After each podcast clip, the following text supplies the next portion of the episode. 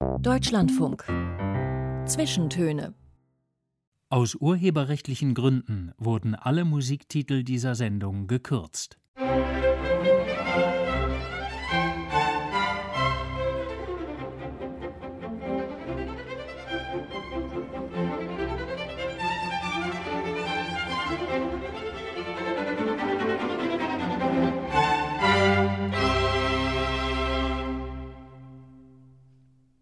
Mit Paulus Müller. Guten Tag. Unser Gast heute ist Journalist, Dokumentarfilmer, Filmproduzent. Er hat unzählige Dokus gemacht, für die er eine ganze Reihe von Preisen bekommen hat, unter anderem den Deutschen Fernsehpreis und die Goldene Kamera. In seinen Langzeitbeobachtungen berichtet er aus dem Zentrum der Macht. Er kommt dabei Politikerinnen und Politikern näher, als wir das sonst gewohnt sind und schafft so tiefe Einblicke in die Politik und auf die handelnden Personen. Zuletzt in der ARD-Doku Wege zur Macht, Deutschlands Entscheidungsjahr, in der er die Kanzlerkandidatinnen und Kandidaten im Wahlkampf begleitet hat. Darüber hat er auch ein Buch geschrieben. Stefan Lambi, herzlich willkommen zu den Zwischentönen. Ich grüße Sie, guten Tag, Herr Müller. Schön, dass Sie da sind. Dieser Wahlkampf, den Sie da begleitet haben, war ja, man kann es glaube ich sagen, ein sehr besonderer Wahlkampf mit einem Ergebnis, das so niemand richtig erwartet hat, mit unglaublich vielen Plot-Twists, mit unerwarteten Wendungen, die dann neue Spannungsbögen sozusagen geschaffen haben. Als Dokumentarfilmer freut man sich dann insgeheim, weil man weiß, der Film wird davon profitieren?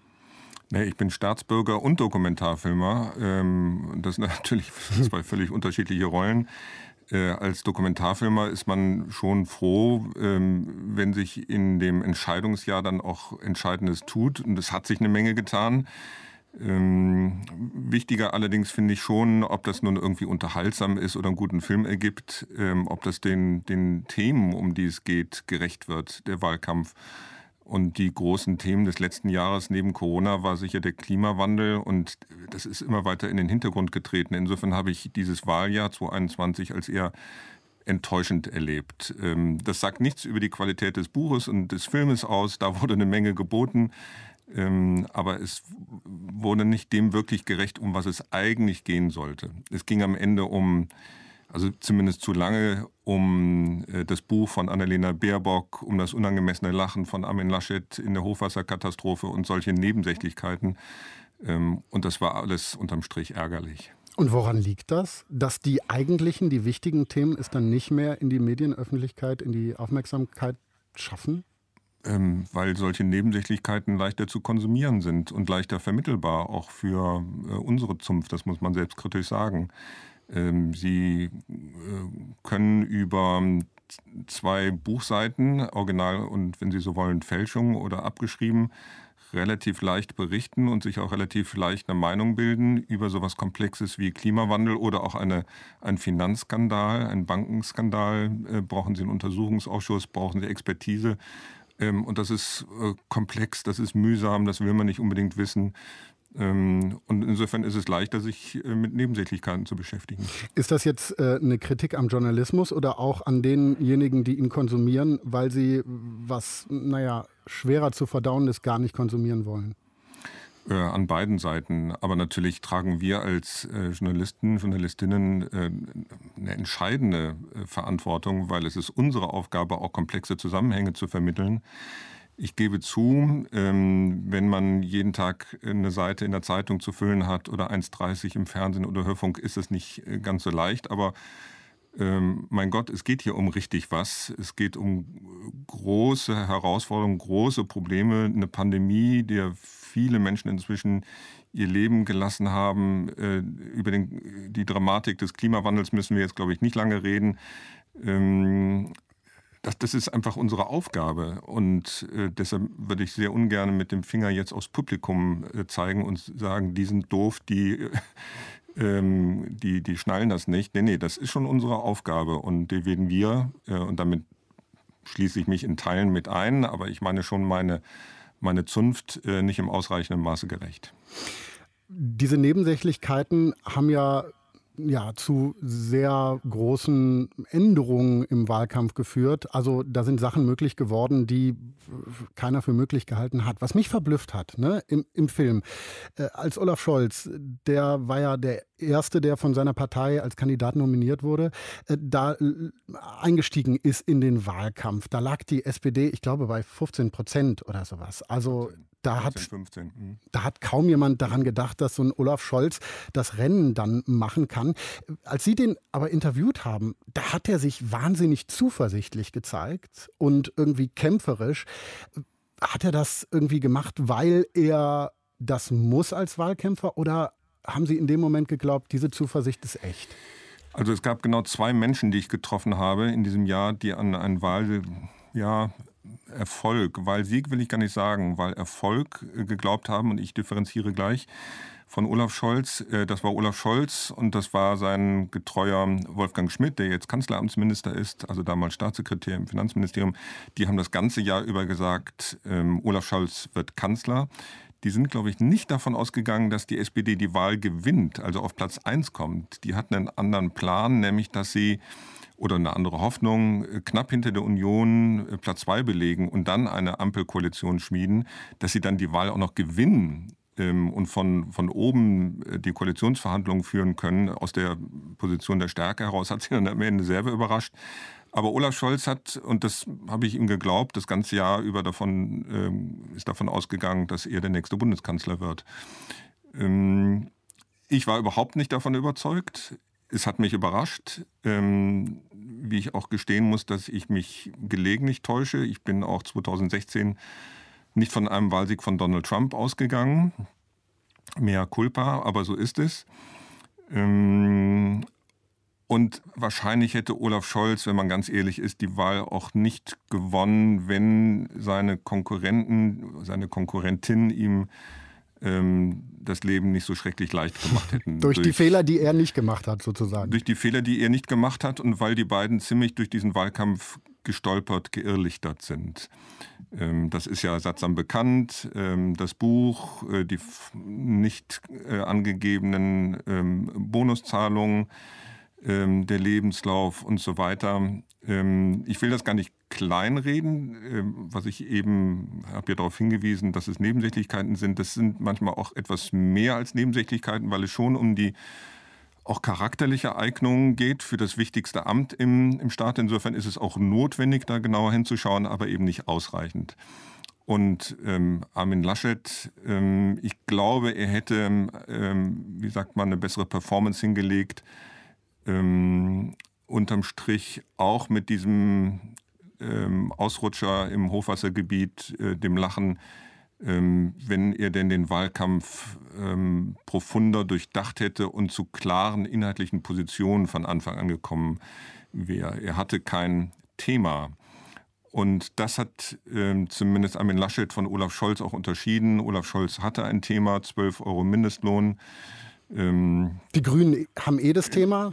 Grünen hatten auch das Thema äh, Klimawandel, aber das muss man ihnen vorwerfen, dass das in den entscheidenden Wochen äh, Juni, Juli äh, zu weit in den Hintergrund getreten ist, weil sie sich dann fast ausschließlich mit sich selbst beschäftigt haben und aus der Defensive heraus einen Wahlkampf geführt haben. Als das Ergebnis dann klar war, dann sind ja die Verhandlungen über die Ampelkoalition ziemlich geräuschlos gestartet. Das hat viele verblüfft. Waren Sie auch überrascht, wie gut das dann funktioniert hat? Ich meine, Sie haben ja viele der handelnden Personen begleitet für Ihren Film und für Ihr Buch. Ähm, haben Sie da ja, gedacht, okay, das, das war zu erwarten, weil Sie die kennen, oder war da Überraschung bei Ihnen?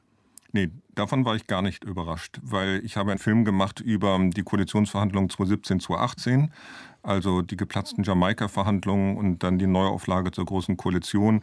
Und das war ja desolat. Das äh, waren ja halböffentliche Koalitionsverhandlungen. Und das Weil war immer beschämend. was durchgestochen wurde. Ja, und zwar von allen Seiten. Und selbst die, die das be beklagt haben, dass durchgestochen wurde, haben selber durchgestochen. Das war beschämend für die politische Klasse. Und ähm, jetzt sitzt also ein Teil des Personals, der wieder am Verhandlungstisch und es war völlig klar, dass die sich jetzt an den Riemen reißen würden und das anders machen würden. Und ähm, das ist auch ein Ausweis von, sagen wir, Lernfähigkeit, von Professionalität. Insofern, ähm, dieser Teil hat mich nicht überrascht. Herr Lambi, wir werden heute nicht nur viel über Politik sprechen und über Ihre Arbeit, sondern auch viel über Musik. Sie sind ein großer Jazzliebhaber, haben Ihre journalistische Karriere als Musikjournalist begonnen, sind selber Saxophonist. In Ihren Job sind Sie aber ja auch gleichzeitig darauf angewiesen, immer up-to-date zu sein, Nachrichten zu konsumieren. Ich nehme an, Sie lesen viel Zeitungen äh, im Netz, hören viel Radio. Wann und wo nehmen Sie sich denn Zeit für Musik? Ähm, ich sitze viel im Zug zwischen Hamburg und Berlin, ähm, habe diese kleinen äh, Knöpfe im Ohr und kann also viel auf Spotify äh, hören und also ob ich wirklich up to date bin, ist eine andere Frage, aber ich höre tatsächlich sehr viel Musik äh, beim Spazieren, beim Laufen, äh, im Zug. Also das kommt nicht zu kurz. Der erste Song kommt von Pharaoh Sanders, ist eine Jazzlegende, Saxophonist aus den USA, mittlerweile über 80 Jahre alt, aber noch immer aktiv. Letztes Jahr hat er mit dem Elektromusiker Floating Point und dem London Symphony Orchestra ein Album rausgebracht. Warum haben Sie Pharaoh Sanders gewählt? Wir kommen vielleicht im Laufe unseres Gespräches auf das wunderbare Instrument Saxophon. Und äh, Pharaoh Sanders ist ein begnadeter Saxophonist, der das Instrument nicht nur spielt, sondern schreit. Und es ist so voller Energie. Ähm, ich glaube, wir hören einfach rein, dann wissen Sie, was ich meine. Pharaoh Sanders, you've got to have freedom.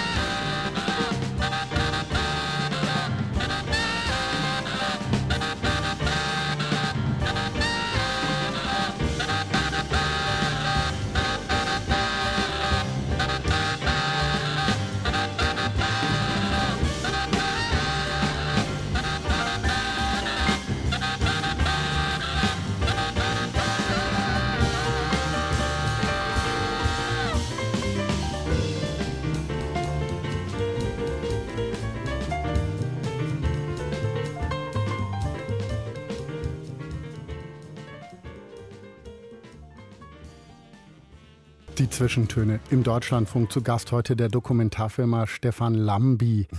Ich habe schon angedeutet, Ihr Einstieg in den Journalismus kam über die Musik. Die Politik kam dann später dazu zur Arbeit. Dabei war im Leben die Politik ja eigentlich bei Ihnen immer da. Sie sind 1959 in Bonn geboren. Ihr Vater war Mitglied der CDU, ein Spitzenbeamter in der Bonner Bundespolitik. Heißt, Politik war im Hause Lambi schon immer ein Thema, schon seit der Kindheit, nehme ich an. Ne? Ja, mein Vater hat in den frühen 50er Jahren, also auch vor meiner Geburt, ähm, als Referendar im Kanzleramt angefangen. Ähm, und bis in die 60er Jahre, ich erinnere, und ich habe aber sehr verschwommene Erinnerungen äh, daran, dass er meinen älteren Bruder und mich zur Weihnachtszeit mal mit ins Kanzleramt genommen hat, weil wir davor dem damaligen Bundeskanzler Hans-Georg Kiesinger ein Krippenspiel aufführen sollten. Also das war meine erste Berührung mit einem äh, Bundeskanzler. Ähm, meine politischen Aktivitäten haben sich dann später äh, verselbstständigt und sind in eine andere Richtung gegangen. 60er Jahre, da habe ich so, weiß ich nicht, Heinz Erhardt-Filme vor Augen. So ein bisschen die Bonner Republik. Ein bisschen da war das Leben noch schwarz-weiß. Genau, ein bisschen Spießigkeit. Bungalows in Bonn, die man ja auch äh, von Kanzlern kannte oder so. Wie sind Sie denn da in Bonn aufgewachsen? Ähm, behütet.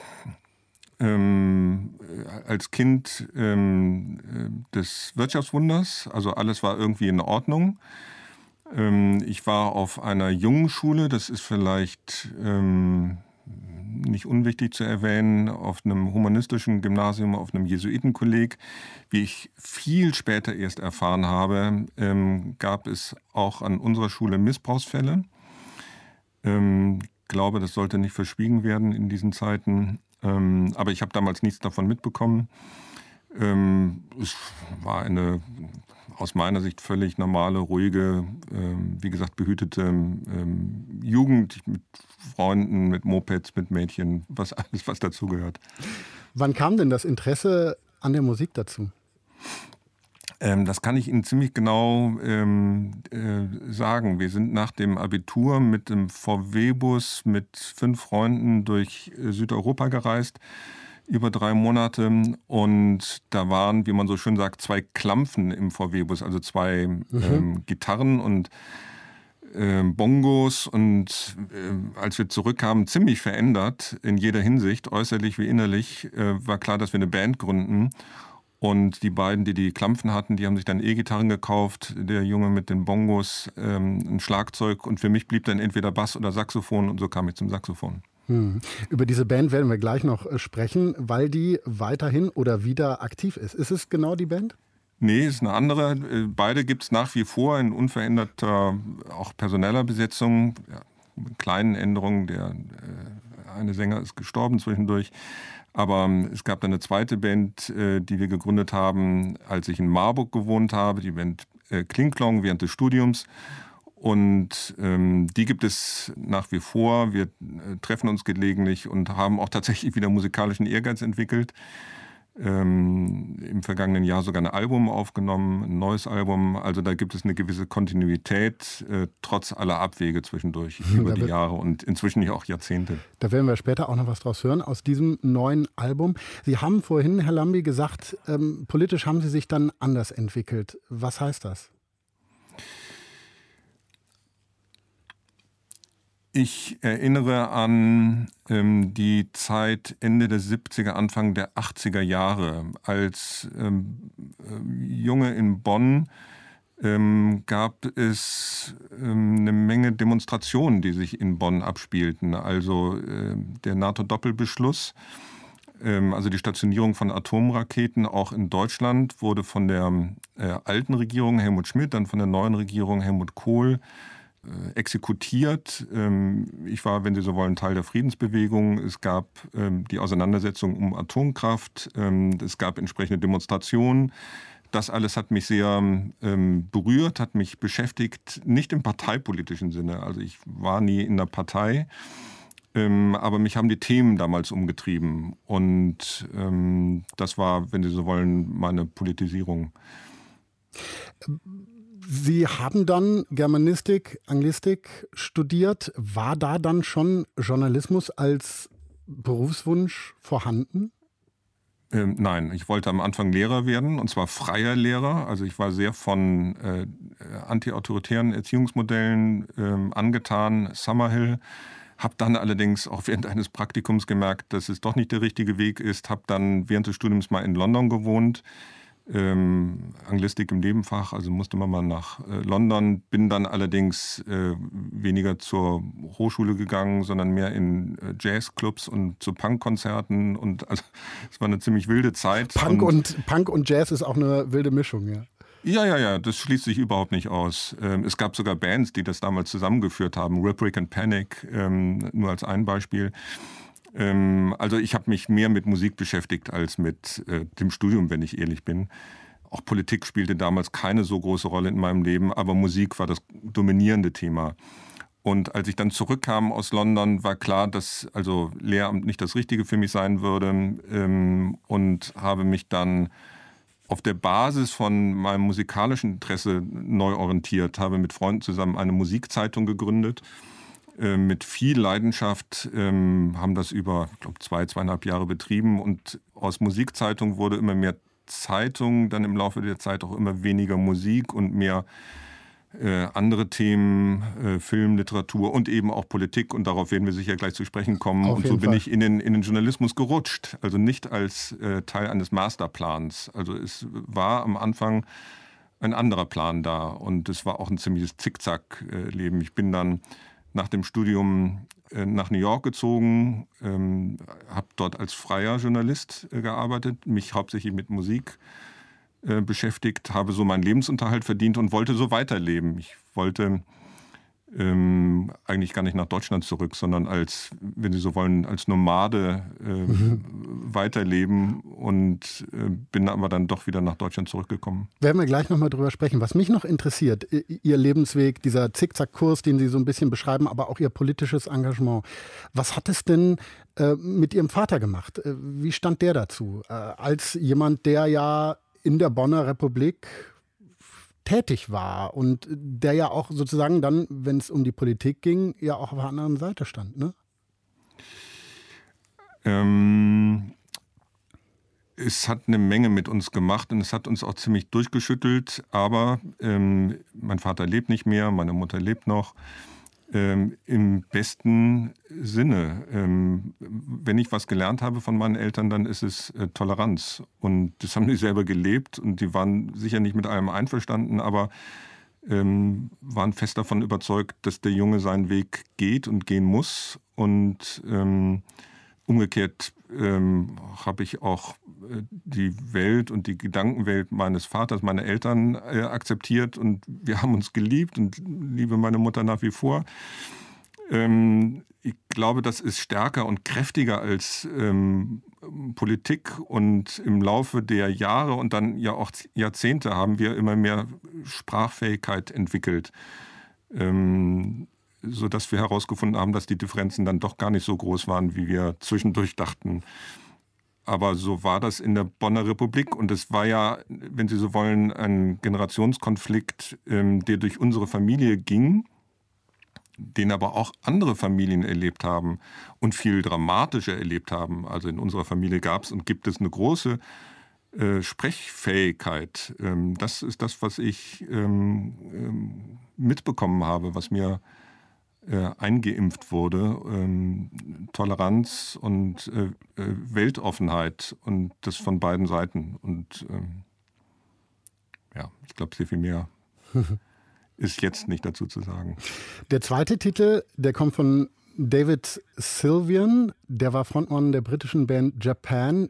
Das ist äh, in dieser Episode in London in ihr Leben gekommen, oder? Genau. Japan war eine, äh, wie sagt man so schön, Boy Group. Hm. Ähm, die kamen ursprünglich aus dem Glamrock und hatten dann 1982 einen Hit, der hieß Ghost. Der lief damals im Radio. Und deshalb äh, fiel mir äh, die Gruppe Japan mit ihrem Sänger David Sylvian auf.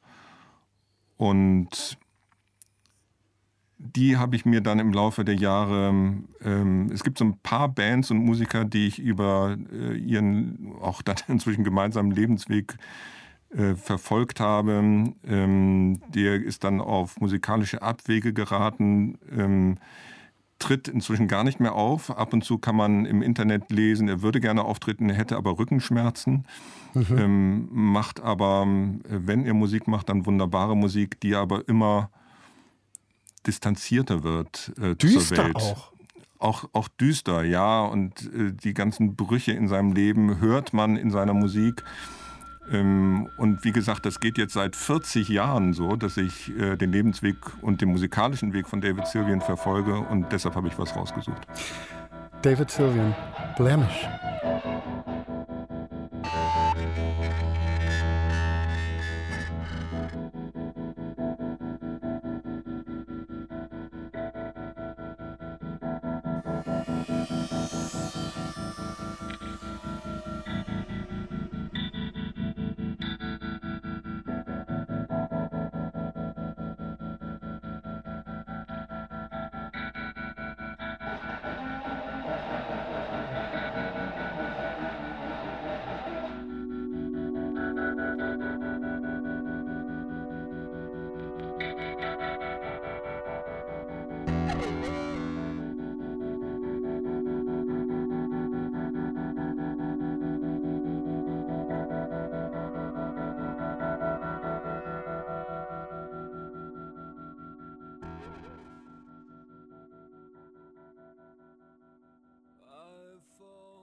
Zu Gast heute der Journalist, Dokumentarfilmer und Produzent Stefan Lambi, der mit seinen Langfristbeobachtungen von Politik ganz besondere Einblicke in die Welt der Macht gibt. Wir sprechen über Macht und Intrigen in der Politik, über Wahlkämpfe, die USA, Journalismus in Zeiten der Polarisierung und übers Filmemachen und natürlich auch über Musik. Ich bin Paulus Müller. Hallo.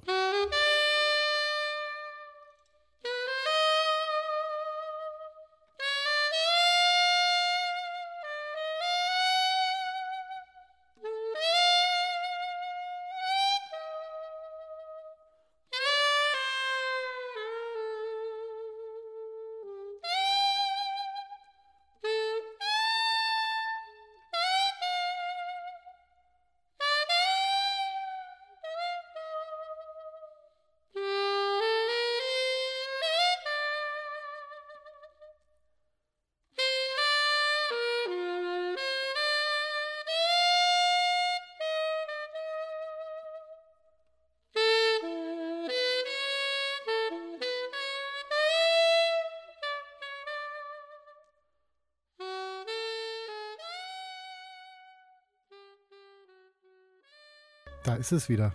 Das Saxophon, diesmal das von Ornette Coleman, auch eine Legende des Jazz. Herr Lambi, was macht so ein Saxophon mit Ihnen, jedenfalls wenn es so oder so ähnlich gespielt wird?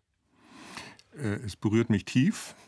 Ähm, es ist, wenn Sie so wollen, ähm, eine Art Stimme. Also äh, ich habe eben zu Pharaoh Sanders gesagt, er schreit Saxophon, äh, Ornette Coleman singt Saxophon.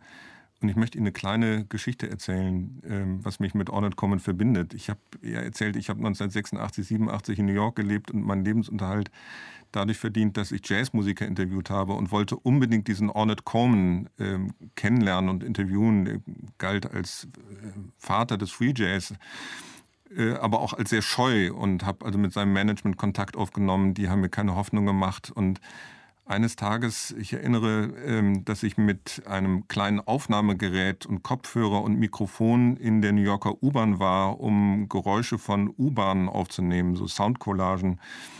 Ähm, und gehe dann raus, habe immer noch den Kopfhörer äh, auf und das Mikro in der Hand steht Ornette Coleman vor mir, den ich über Wochen. Sie haben das Mikro habe. auch noch bereit in der Hand.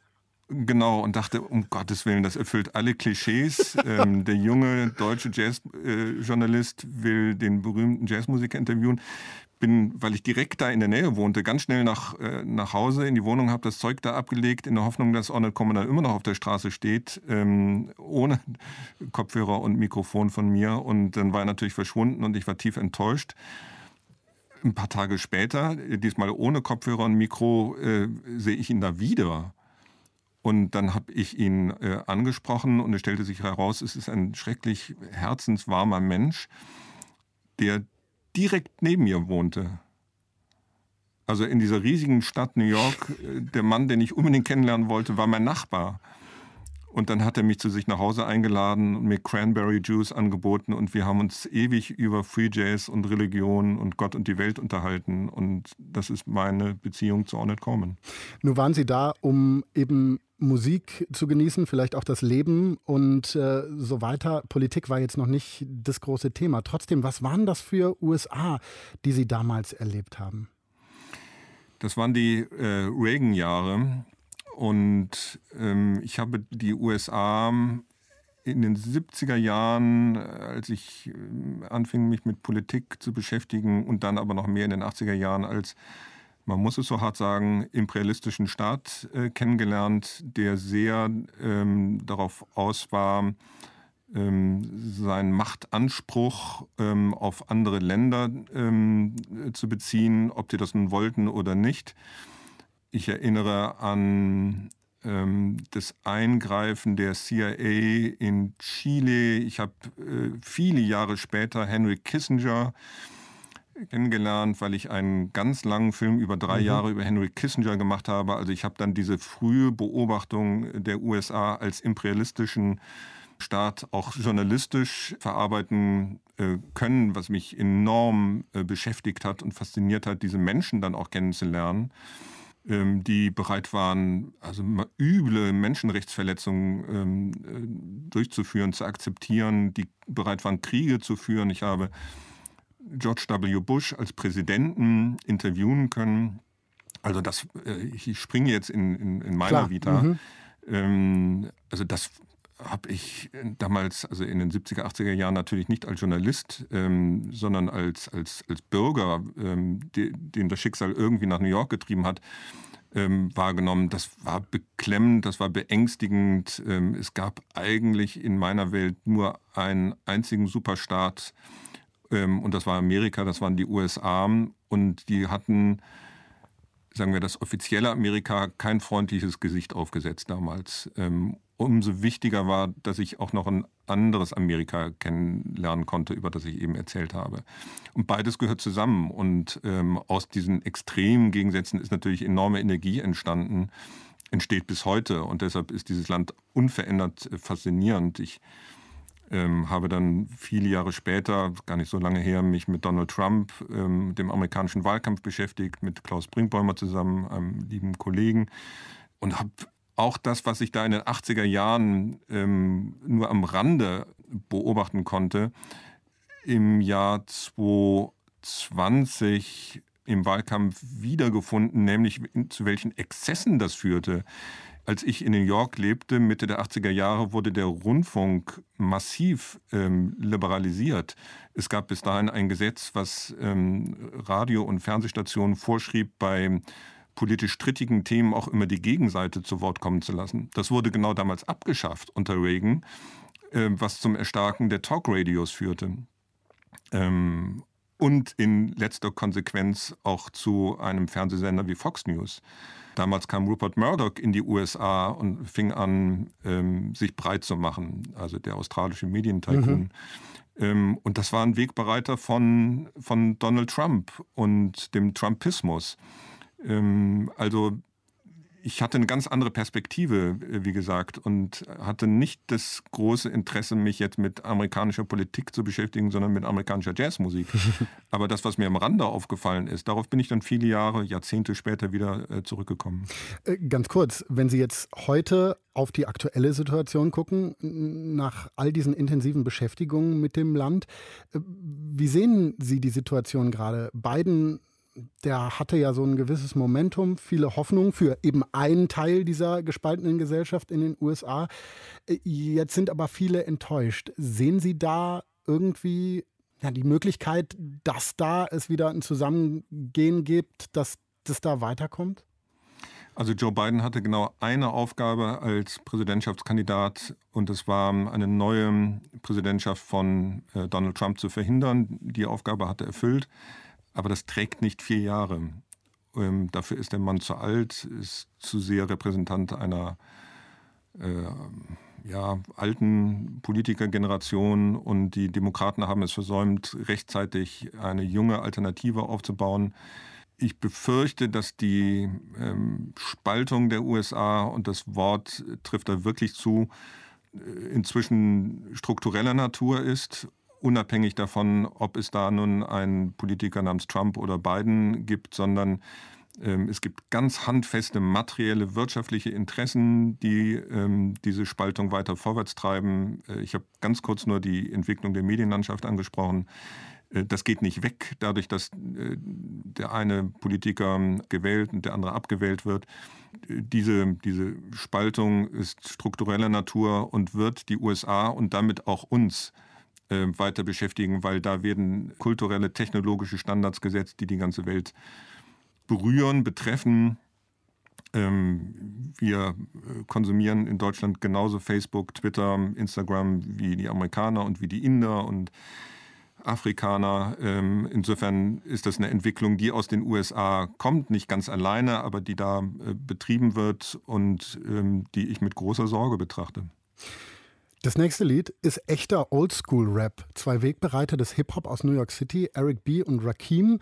Uh, Let the Rhythm Hit Him ist ein Lied aus den 90er Jahren, also genau aus 1990. War eben die Zeit, in der sie in New York waren, ne? Ja, ein bisschen später, ähm, aber Eric B. und Rakim haben tatsächlich damals ähm, das angefangen, was dann später Hip-Hop genannt wurde, nicht alleine. Es gab noch andere. Ähm, auch deren Weg, nicht ganz so intensiv, beobachte ich seit, äh, seit äh, langer Zeit. Und ähm, da wir jetzt eben sehr ruhige, elegische Musik gehört haben, glaube ich, ist es Zeit für ähm, einen Energieschub. Dann geben wir uns jetzt den Oldschool-Rap. Let the rhythm hit em.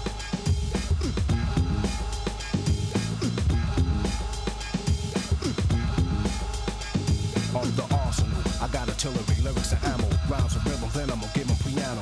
Bring a bulletproof vest, nothing to ricochet. Ready aim at the brain and what the trigger say. Tempos trifle, felt like a rifle. Massage and melodies might go right through simultaneously like a Uzi. Nothing can bruise me. Lyrics let up when ladies say don't lose me. So reload quickly and you better hit me. While I'm letting this feet get seven, better make it snappy. No time to do your hair, baby. Brothers busting at me, beats and bullets pass me, not on target. They want the hard hit, but watch the guard get quick the tongue is the trigger, cause I'm real fast. Let those rhythm at them, let them feel the blast. Penetrated a crazy rate, this ain't a 38.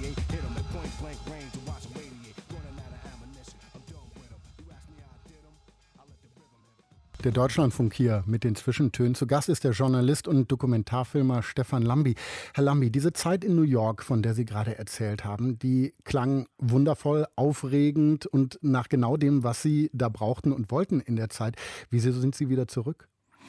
Weil ich ähm, von einem Freund, Kollegen in Hamburg gefragt wurde, ob ich beim Aufbau einer privaten Radiostation mitarbeiten wolle, 1987. Radio 107 war das, ne? Radio 107 war einer der ersten Radiosender, privaten Radiosender in Norddeutschland. Das fand ich verlockend und ähm, das habe ich dann gemacht und bin dann in Hamburg hängen geblieben. Ähm, bin zwischendurch immer mal wieder umgezogen nach Berlin auch, aber ähm, so wurde also mein großer Traum, äh, als Nomade durch die Welt reisend mein Leben zu verbringen, sehr früh durchkreuzt und ähm, nach äh, Unterbrechung lebe ich jetzt immer noch und wieder in Hamburg. Sie waren dann beim Fernsehmagazin der Zeit, äh, haben da moderiert, waren stellvertretender Redaktionsleiter. Dann haben Sie 1997 Ihre Produktionsfirma gegründet. Wie kam es dazu? Weil ich von einem anderen Bekannten gefragt wurde, ähm, oder ich muss ein bisschen ausholen. Die Zeit wurde damals verkauft, weil der langjährige Verleger und Gründer der Zeit, Gerd Bozirius, gestorben ist. Die Zeit wurde verkauft an den Holzbrink-Konzern. Ähm, die Fernsehaktivitäten wurden von Hamburg nach Berlin verlegt. Ich war unsicher, ob ich da mitgehen sollte, ähm, wurde dann von einem Freund gefragt, der bei Greenpeace arbeitete, ob ich Greenpeace beraten könne beim Aufbau einer Fernsehsendung auf RTL. Eigentlich passt das nicht wirklich zusammen, RTL und Greenpeace, ja. aber ich fand es spannend. Und mein erster Rat war, äh, ich rate euch, dass ich die Sendung produziere. Und Sehr guter Rat. dann hatte ich einen Auftrag, aber noch keine Produktionsfirma. Und das habe ich dann ähm, ein paar Ausgaben gemacht. Die Moderatorin war eine gewisse Sandra Maischberger. Und wir haben das, man muss es so hart sagen, in den Sand gesetzt. Ähm, die Quoten waren nicht gut. Ähm, es gab auch ein paar journalistische äh, Irrungen.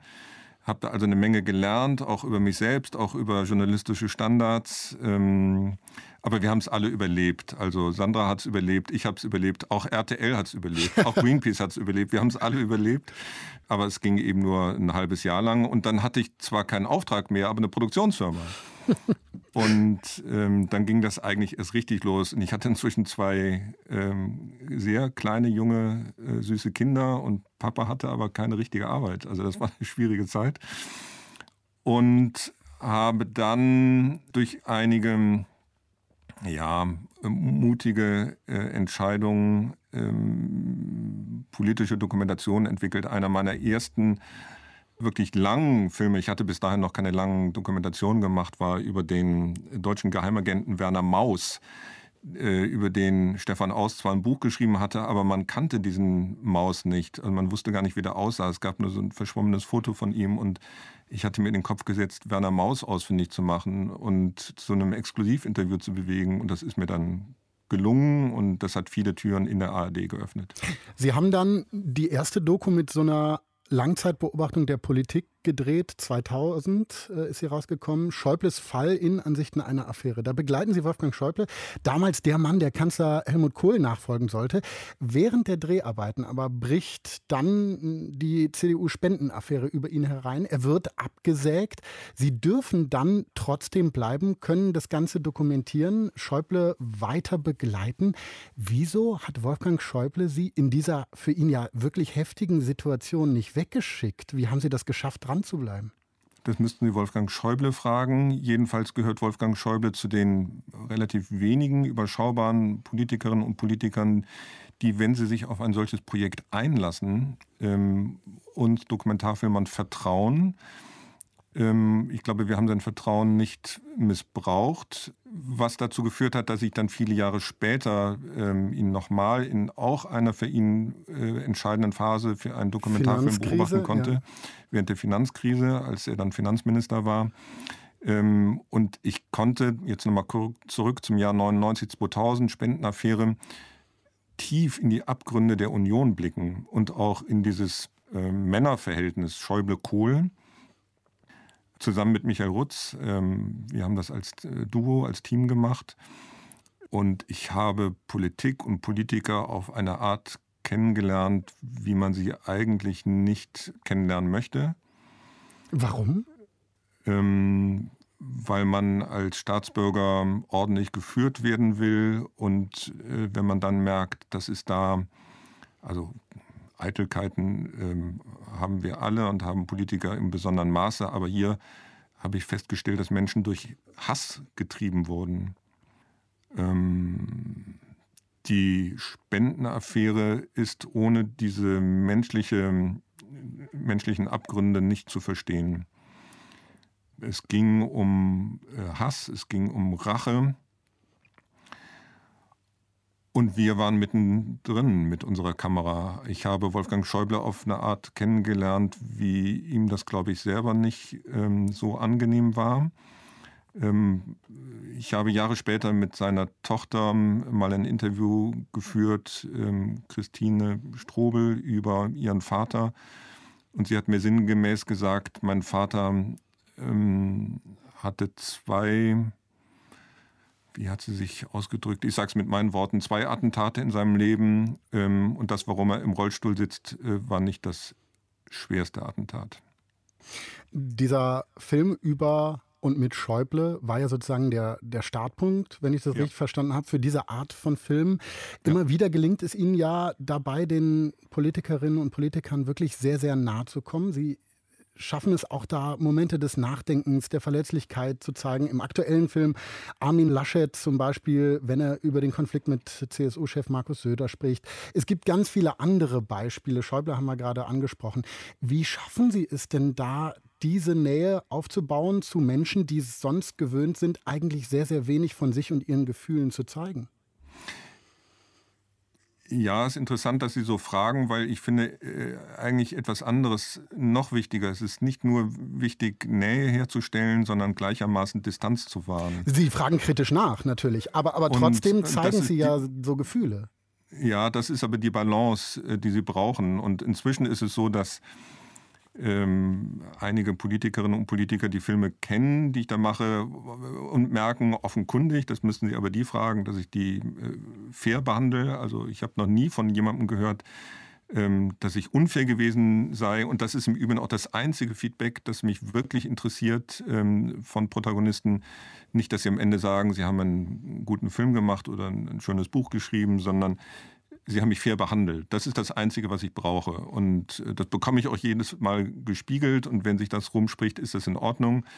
Ähm, sodass, wenn so ein paar Voraussetzungen erfüllt sind, Gespräche möglich sind, äh, die vom äh, Tagesgeschäft abweichen. Ähm, ich brauche Zeit, ich brauche Ruhe.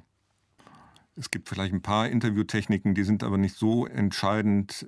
Ich bereite mich, das kann ich glaube ich sagen, sehr gut und gewissenhaft vor auf Interviews, sodass ich sehr weiß, wann ich es mit einer Sprechblase zu tun habe und die schnell durchdechen kann.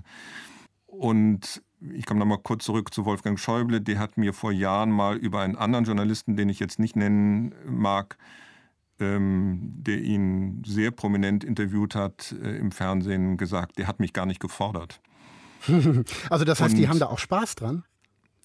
Spaß ist vielleicht nicht das richtige Wort, aber ähm, versetzen Sie sich mal in die Lage eines, eines Regierungspolitikers oder Oppositionspolitikers oder Politikerin, ähm, die jeden Tag Pressekonferenzen gibt und so 1,30 so kurze O-Tönchen abgibt. Ich glaube, das langweilt die irgendwann. Und sie haben natürlich mehr zu sagen und mehr erlebt. Und dann kommt jemand und sagt, ich mache einen ganz langen Film, 75, 90 Minuten fürs erste Programm äh, zu einer sehr guten Sendezeit und will mit Ihnen jetzt mich auf eine gedankliche Reise begeben durch Ihre Gedankenwelt. Ähm, es gibt Leute, die machen dann dicht und die ähm, entwickeln eher ein Misstrauen. Äh, ich habe Angela Merkel auch als Kanzlerin häufig oder häufiger interviewt und am Anfang hat sie sich darauf eingelassen, das wurde dann immer unergiebiger.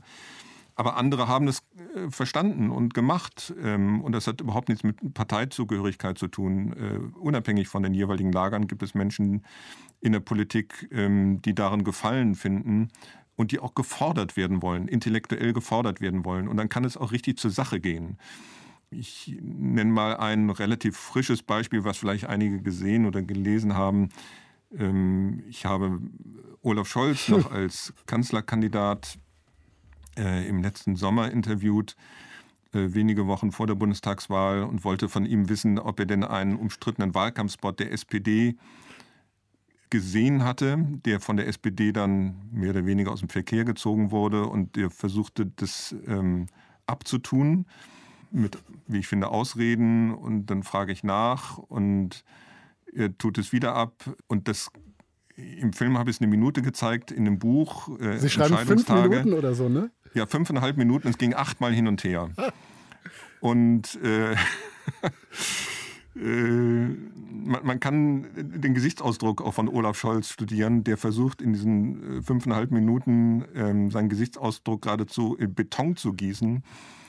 Und ich dachte, irgendwann wird der Mann sich doch regen. Und der hat es aber durchgezogen. Und ich habe diesen Dialog in dem Buch ähm, eins zu eins wiedergegeben. Im Film konnte ich das nur kurz, aber im Buch äh, kann man es in ganzer Länge nachlesen.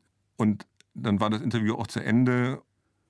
Kamera war aus, Scholz steht auf, ich stehe auf und er lächelt und hat so ein gewisses Siegerlächeln auf den Lippen.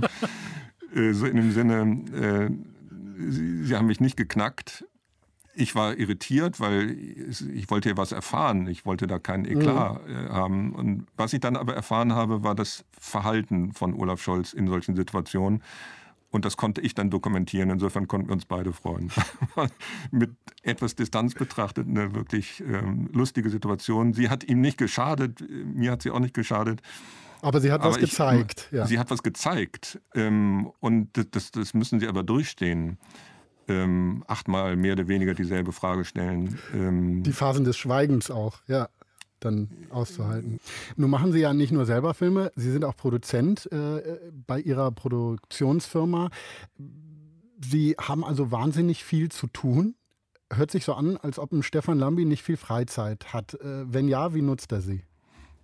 Zunächst, ich habe die Firma 1997 gegründet, habe sie eben beschrieben, habe aber inzwischen die Geschäftsführung abgegeben um mehr Zeit für eigene Projekte zu haben. Ich habe irgendwann festgestellt, es gab mal so einen Zeitraum 2016, 2017, da habe ich fast anderthalb Jahre durchgearbeitet. Das war nicht gut, auch nicht gesund. Ähm, das geht äh, auf Dauer so nicht weiter ähm, und musste mich dann entscheiden zwischen dem Geschäftsleben und dem journalistischen Leben. Habe mich für Letzteres entschieden, auch für die Musik. Ähm, wie gesagt, spiele jetzt wieder verstärkt in meiner Band. Dann hören wir doch jetzt mal die Musik. Klingklong, Ihre Band. Sagen Sie uns mal, was wir gleich auf die Ohren kriegen.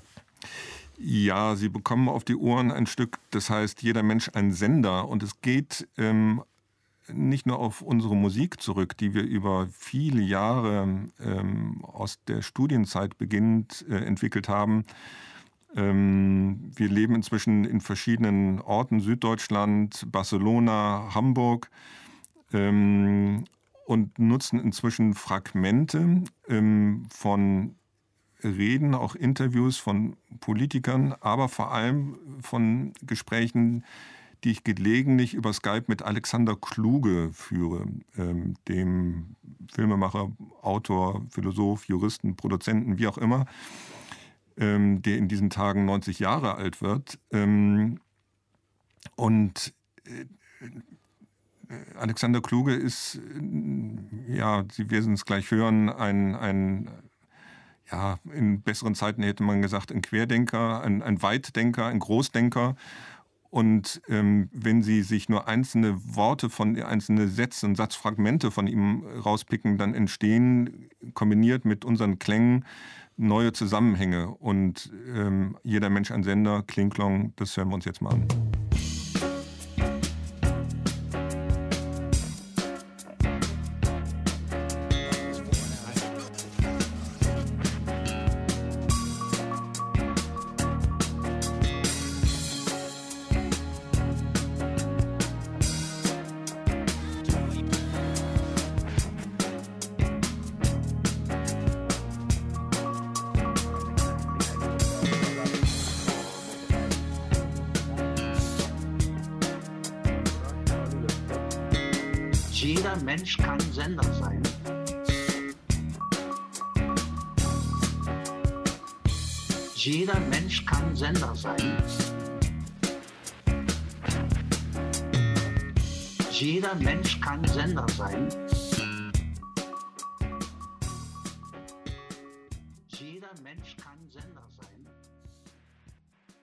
Stefan Lambi, Journalist, Dokumentarfilmer und wie wir gerade gehört haben, auch Musiker zu Gast heute in den Zwischentönen im Deutschlandfunk, wo da gerade die Algorithmen und die Big Five angesprochen wurden in dem Lied von ihrer Band Kling Klong. Ähm, lassen Sie uns mal über Vertrauen reden. Und zwar Vertrauen in Politik, Vertrauen in die Medien. Wir erleben das ja, dass ganze Teile der Bevölkerung da offenbar gar kein Vertrauen mehr haben. Da spielen die Algorithmen, da spielen die sozialen Netzwerke ja auch eine große Rolle, die da hm, ja sozusagen Blasen schaffen, in denen sich Menschen bewegen. Sie haben den Wahlkampf, haben gerade auch schon beschrieben, dieses System in den USA schon erlebt, wo die Kluft ja größer und zementierter ist. Was können wir daraus lernen? Was können wir tun, damit diese Kluft nicht größer wird, damit das Vertrauen vielleicht wiederhergestellt werden kann? Boah, Sie stellen aber große Fragen jetzt. Also grundsätzlich gibt es zu jeder Bewegung eine Gegenbewegung und äh, es ist vielleicht jetzt kein Zufall, ähm, dass Sie nicht jemanden eingeladen haben in die Sendung, der viel twittert, sondern der lange Dokumentarfilme macht und Bücher schreibt. Und das ist ja nun auch Indiz dafür, dass sowas auch gefordert wird und auch ähm, geschätzt wird. Ähm, ich glaube, äh, das sind Programmverantwortliche in Medien, in Rundfunkanstalten gefordert, äh, dieser Entwicklung Rechnung zu tragen und auch Kontrapunkte zu setzen und ähm, eine gewisse Ruhe in die Debatte zu bringen. Und das ist schwer, weil es natürlich äh, leicht ist, mit pointierten Tweets, gelegentlich offenkundig mit hasserfüllten Tweets, Reizpunkte zu setzen. Ähm, wenn Sie versuchen, eine gewisse Nachdenklichkeit zu entwickeln, ist es schwerer, äh, Gehör zu finden. Das fällt, glaube ich, jedem auf, der sich da in sozialen Medien bewegt. Ich tue das ja auch. Ich finde es auch notwendig, äh, das zu tun, auch als Dokumentarfilmer. Ich will da nicht äh, so einen Strömungsabriss erleben, dass ich also zu bestimmten gesellschaftlichen Entwicklungen überhaupt keinen Kontakt mehr habe. Bin aber dann doch interessiert daran, gesellschaftliche, politische Entwicklung über einen längeren Zeitraum zu beobachten. Ähm, ein, zwei Jahre. Und dann das Ergebnis von Recherchen, Interviews, Dreharbeiten, auch Montage ähm, auf den Punkt genau zu präsentieren. Und deshalb ist es die Konsequenz meiner Arbeit, ähm, mich nicht jeden Tag, noch nicht mal jede Woche zu Wort zu melden, sondern vielleicht nur einmal im Jahr. Und zwischendurch gibt es Twitter, aber ähm, das Ergebnis von langem Nachdenken ist aus meiner Beobachtung hilfreich in, in Debatten. Und es ist auch das, wir sprachen eben schon kurz drüber, was Politikerinnen und Politiker offenkundig auch schätzen, äh, weswegen sie sich dann auf solche Projekte einlassen und sich beim Regierungshandeln, wenn sie denn Grundvertrauen haben, auch gelegentlich über die Schulter blicken lassen weil sie auch die Notwendigkeit spüren, ab und zu innezuhalten und sich gemeinsam zu überlegen, was machen wir hier eigentlich, in welche Richtung entwickelt sich das Land. Sie haben ja jetzt schon etliche Wahlkämpfe begleitet, viele Politikerinnen und Politiker teils in Krisen gefilmt, ähm, dabei beobachtet, wie sie Fehler gemacht haben, wie sie vielleicht wieder Erfolge gefeiert haben. Haben Sie schon mal Angebote aus der Politik bekommen, politisch beratend tätig zu werden mit Ihrer Expertise? Ich glaube, die würden da ganz schnell, äh, wie sagt man so schön, sich eine blutige Nase holen. Ich würde es freundlicher formulieren. Ähm, also das ist so jenseits von meinem äh, Selbstverständnis als unabhängiger Journalist. Ich beobachte, dass einige Kolleginnen und Kollegen die Seiten wechseln. Ich habe mich damit auch neulich äh, beschäftigt. Bei Übermedien auch zu Wort gemeldet? Äh, genau, ist, äh, die Kollegen von Übermedien haben mich um Gastbeitrag gebeten. Ähm, ich finde das schwierig. Ich finde, man sollte sich als Journalist entscheiden.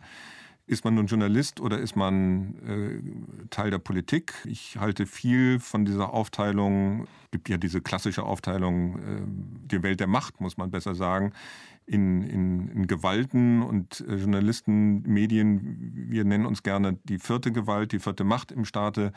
Ähm, und ich möchte nicht zu den anderen drei Mächten äh, zählen, sondern unsere Aufgabe ist es eben, diese anderen Mächte da zu beobachten, zu kontrollieren, auf Missstände, Missentwicklungen hinzuweisen. Und ähm, das kann ich nur dann, wenn ich da mit beiden beiden fest ähm, auf dem Boden meines Gebietes stehe. Ich verstehe, warum einige das dann für sich anders entscheiden, aber meine Entscheidung ist vor vielen Jahren getroffen worden und ich bin mir ziemlich sicher, bei all den Korrekturen, ähm, die so ein, so ein Leben dann auch bereithält, dass ich diesen Grundsatz nicht verletzen werde. Im Film Nervöse Republik, da gibt es eine Diskussion zwischen Ihnen und Kai Diekmann, damals noch Bildchef. Ähm, da geht es um die Frage, wie wird diese naja, diese vierte Macht im Staat ausgeübt. Und äh, da geht es um die Frage, ist das noch Journalismus oder ist das Aktivismus? Der Umgang der Bildzeitung zum Beispiel mit der AfD. Sehen Sie da ein Problem in so aktivistischen Journalismus gerade? Ja, das äh, wird in der Branche heftig diskutiert. Ich muss dazu sagen, ich habe mich sehr mit Hans-Joachim Friedrichs beschäftigt, auch mit seinem äh, viel zitierten Satz, ähm, dass man sich nicht gemein machen soll mit einer Sache, auch nicht äh, mit einer guten. Das ist ziemlich aus dem Zusammenhang gerissen damals, aber der Kern, um den es da geht, äh, den versuche ich zu leben. Und vor einigen Minuten haben wir über meine produzentischen Anfänge als ähm, Produzent von Greenpeace TV gesprochen. Mhm. Und was ich da gelernt habe, war, dass das Ergebnis der Recherche von den Auftraggebern, in dem Fall Greenpeace, mehr oder weniger vorgegeben wurde. Das war für mich der eigentliche Grund, warum das damals gescheitert ist. Und es war, was das betrifft, keine angenehme Erfahrung, diese Auseinandersetzung. Ähm, und da traf der unabhängige Journalist auf die Aktivistengruppe Greenpeace. Und das konnte nicht gut gehen. Und insofern, wenn Sie so wollen, war es ein Fehler und ich habe gelernt. Und das werde ich nicht wiederholen. Bei allem Respekt für äh, Greenpeace, äh, auch, vor Greenpeace muss man äh, oder gegenüber Greenpeace eine journalistische Distanz wahren. Ich habe später Filme über Greenpeace in Auftrag gegeben als Produzent und habe sie betreut. Aber das war dann ganz klar. Ähm, hier gibt es den unabhängigen Journalisten oder Produzenten und da gibt es eben die Protagonisten, über die man berichtet, nicht für die man berichtet. Das ist der entscheidende Unterschied. Und ähm, ich würde mich sehr freuen, wenn dieser Unterschied ähm, in der Branche äh, ebenfalls gesehen und akzeptiert wird würde. Ich weiß, dass es nicht immer ganz leicht ist, wenn wir es mit ähm, extremen Auswüchsen zu tun haben, Querdenkerbewegung, AfD. Das juckt mir ebenso in den äh, Fingern. Ich habe über meine politischen Anfänge in den späten 70er, frühen 80er Jahren, glaube ich, äh, ausführlich äh, berichtet. Und dennoch bin ich Journalist, der über diese Phänomene berichtet und nicht gegen die, sondern über die. Das ist, glaube ich, wenn man das einmal für sich durchdacht hat, ein entscheidender Unterschied. Ähm, und trotzdem kann man das auf eine saubere und faire Art machen. Also ich äh, führe auch Interviews mit AfD-Politikerinnen und Politikern. Aber ich mache das nicht im Auftrag irgendeiner Pressure Group, sondern ich mache das als Journalist nach journalistischen Kriterien. Als nächstes Lied haben Sie einen argentinischen Tango mitgebracht, hat mit Ihrer Frau zu tun. Ne? Ja. Ähm, ich habe vor äh, vielen, vielen Jahren eine wunderbare Frau kennengelernt, eine Argentinierin, die schon in Hamburg lebte und habe mich sehr viel mit lateinamerikanischer Musik beschäftigt, mit brasilianischer Musik, bin immer wieder nach Brasilien gereist ähm, und diese Frau, die ich damals kennengelernt habe, ist jetzt, wie sagt man so schön, meine Frau. Und das ist jetzt eine Referenz. Roberto Goyeneche, äh, La Ultima Curda, äh, der letzte Rausch. Und ich glaube, er meinte auch Alkoholrausch. Ähm, dazu muss man sagen, ich habe das Lied kennen und schätzen und lieben gelernt, als ich selber noch Alkohol getrunken habe. Das tue ich seit vielen Jahren überhaupt nicht mehr. Also ist auch ein, ein Zitat, aber es ist mir wichtig, über Jazz hinaus äh, auch eine ganz, äh, ganz andere musikalische Welt zu berühren und deshalb ähm, Roberto Goyeneche, La Ultima Coda. Dann lassen wir uns jetzt ganz ohne Alkohol berauschen von argentinischem Tango in den Zwischentönen im Deutschlandfunk.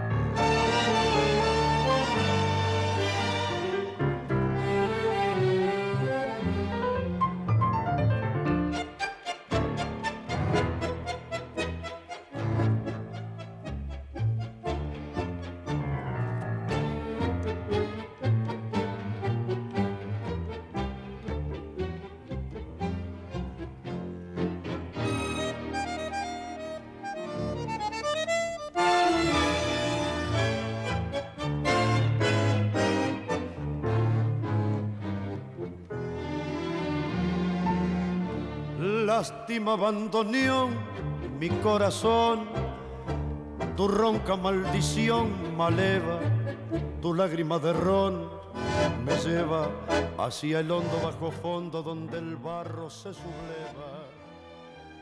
Ya sé, no me digas, tenés razón, la vida.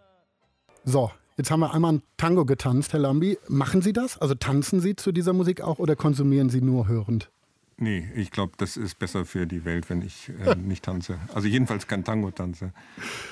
Sie haben ja in mehreren Ihrer Filme gezeigt, was für Abgründe sich in der Politik auftun. Wir haben da schon drüber gesprochen, über Intrigen, darüber, dass Politik Menschen auch ganz schön kaputt machen kann. Und jetzt im Wahlkampf war viel von Aufbruch, von Modernisierung, von Politikwechsel, Erneuerung die Rede. Das waren ja Worte, die wir da gehört haben, vor allen Dingen von den Grünen. Äh, in der FDP kam sie auch und dann äh, bei den ähm, Sondierungen zur Ampel auch immer wieder. Glauben Sie, es kann so einen anderen Politikstil geben tatsächlich? Naja, das hat man ja schon daran gemerkt. Wir sprachen eben darüber, dass die Koalitionsverhandlungen ganz anders liefen als äh, bei den letzten äh, 2017, 2018.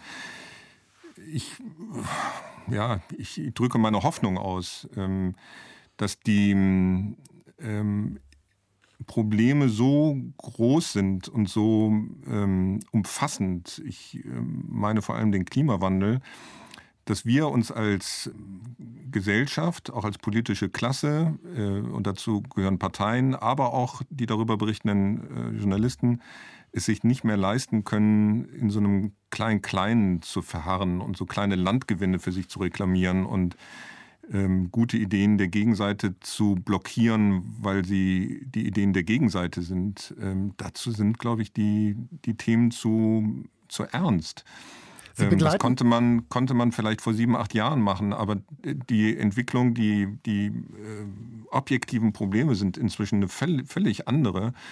Und insofern ist das auch einer der Gründe, warum ich inzwischen anders auf das politische Personal blicke ähm, Bitte, Sie wollten was fragen. Ja, genau. Sie begleiten ja die Ampelkoalition weiter, ähm, dokumentarisch, die ersten Ampeljahre sozusagen.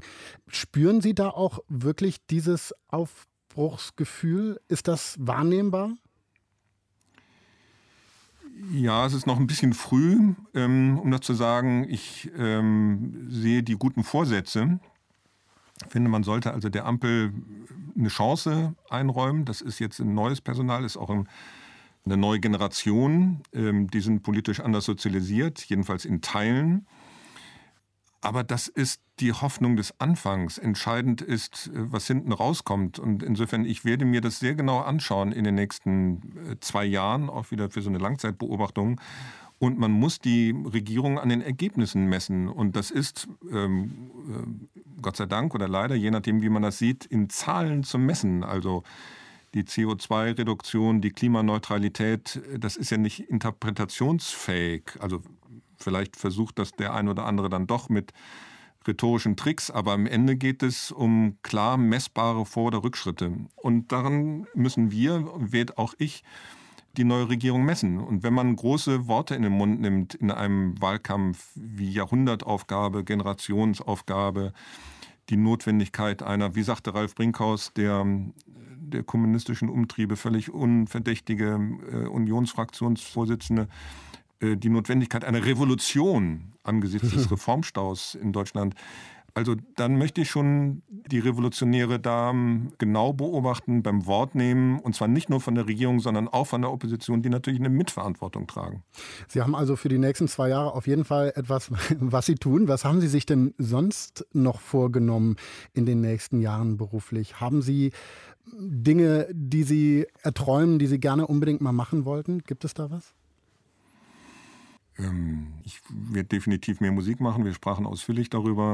Ähm, ich finde die Beobachtung der Arbeit der Bundesregierung ähm, äh, ziemlich erschöpfend. Äh, also wenn Sie das ernst meinen, dann ist dann auch nicht mehr so schrecklich viel äh, Zeit. Ich denke über ein neues Buch nach. Ob es dazu kommt, weiß ich nicht.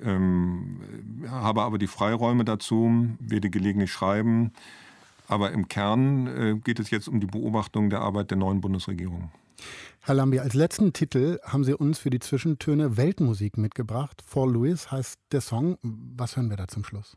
Da hören wir eine ganz bezaubernde, ein ganz bezauberndes Aufeinandertreffen eines argentinischen Gitarristen mit einem deutschen Ut-Spieler, Roman Bunker, den ich aus früheren äh, Rockzeiten kenne, der einmal für die ähm, Rockband Embryo gespielt hat, ähm, sich dann in die arabische Laute Ut verliebt hat und die beiden zusammen spielen eine Komposition von Luis Borda vor Luis und das klingt einfach äh, wunderschön. Das werden wir jetzt gleich hören am Ende der Zwischentöne. Herr Lambi, vorher vielen Dank für Ihren Besuch hier. Ich danke Ihnen. Nächste Woche gibt es beim Kollegen Julius Stucke ein schweres Geknitter. Der Comiczeichner Tobias Vogel, besser bekannt als Krieg und Freitag, ist bei ihm zu Gast. Er ist mit seinen melancholisch witzigen Strichmännchen-Cartoons erst im Netz und dann darüber hinaus bekannt geworden. Sie wissen ja, mehr Zwischentöne gibt es auf deutschlandfunk.de. Ich bin Paulus Müller. Eine schöne Zeit Ihnen. Herr Lambi, Ihnen alles Gute. Danke Ihnen auch.